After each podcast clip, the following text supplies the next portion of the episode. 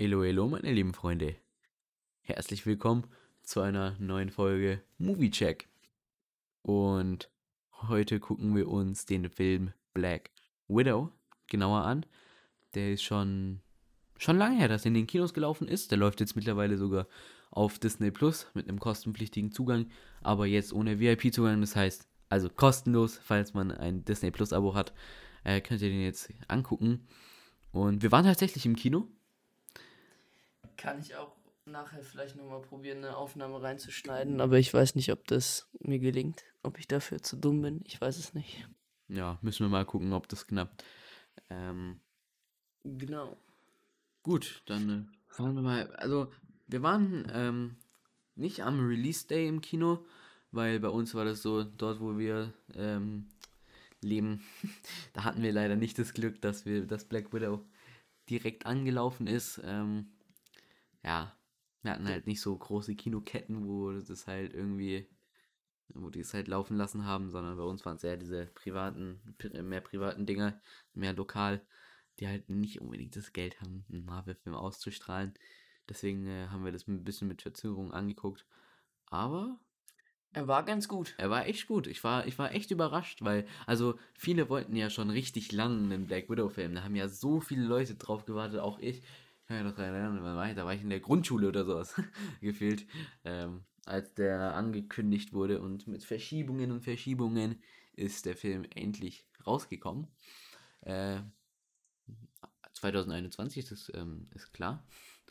Äh, und die Laufzeit ist 2 Stunden und 15 Minuten. Das Relativ ist- lang, oder? Ja, aber wenn man es mit Endgame vergleicht, ist es noch immer nicht lang. So, ich würde jetzt einfach mal ein paar Facts droppen zu dem Film. Er ist ab 12, ist so wie jeder Marvel-Film. Ich glaube, sonst dürfen die den gar nicht publishen. Bin ich der Wie, Meinung. wie wird es eigentlich mit Doctor Strange sein? Äh, ich glaube, 16, oder? ja, das ist ein angekündigter Der Horrorfilm. ja. Ja. Äh, Genau, ist ab 12, wie gesagt, äh, unter der Regie von Kate Shortland.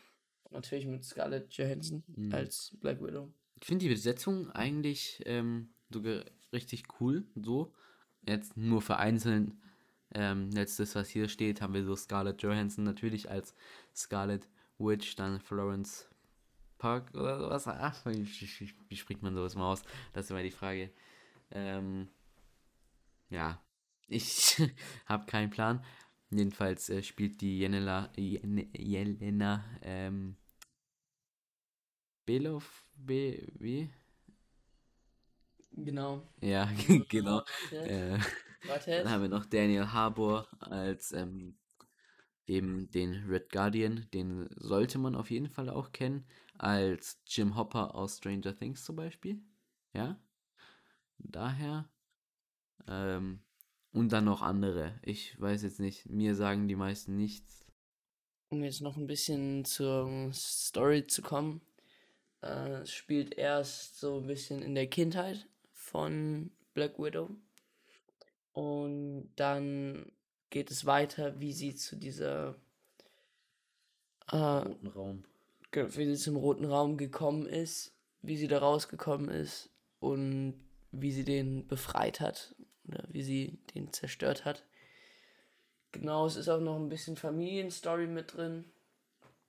Aber jetzt auch nichts ähm, Großes. was heißt Familienstory? Also es kam jetzt in den ersten Minuten direkt, deswegen würde ich mal sagen, kann ich das auch so sagen.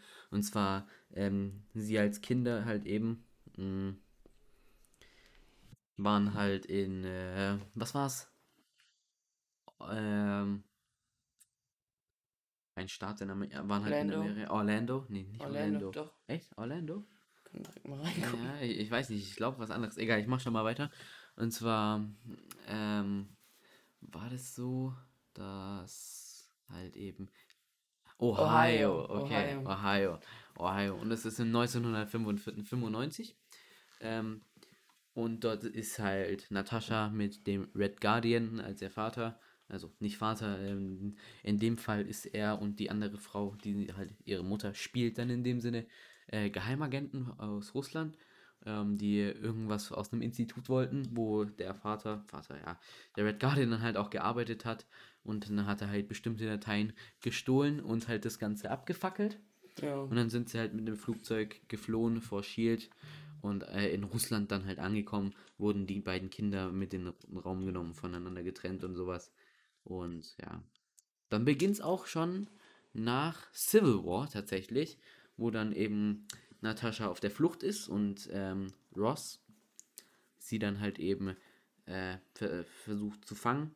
Und äh, da sehen wir so ein interessantes Telefonat zwischen den beiden und wie halt Shield oder SWAT, ich glaube SWAT war es eben, ein Gebäude stirbt, wo sie vermutlich drinne sein äh, drinne ist.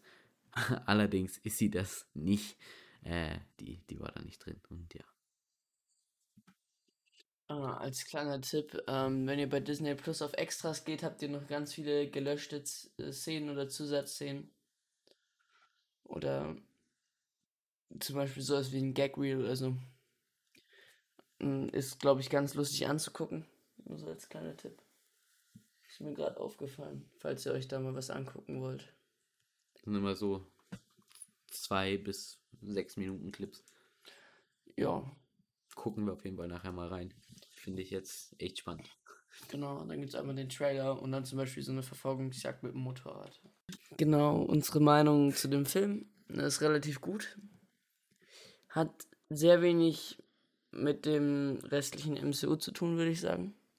Ja. Ist halt ein Solo-Film. Hm. Aber ich muss sagen, ähm, ich fand den Film auch so sehr abwechslungsreich. Gerade auch was ähm, die Locations und so angeht, finde ich, ist da sehr, sehr, sehr Gutes zusammengekommen. Ähm, klar, äh, die Schauspieler, alles Top-Schauspieler, haben natürlich einen guten Job gemacht. Ähm, das Einzigste, wo ich ein bisschen enttäuscht war, was richtig viele Leute richtig cool gefunden haben, war die Endszene.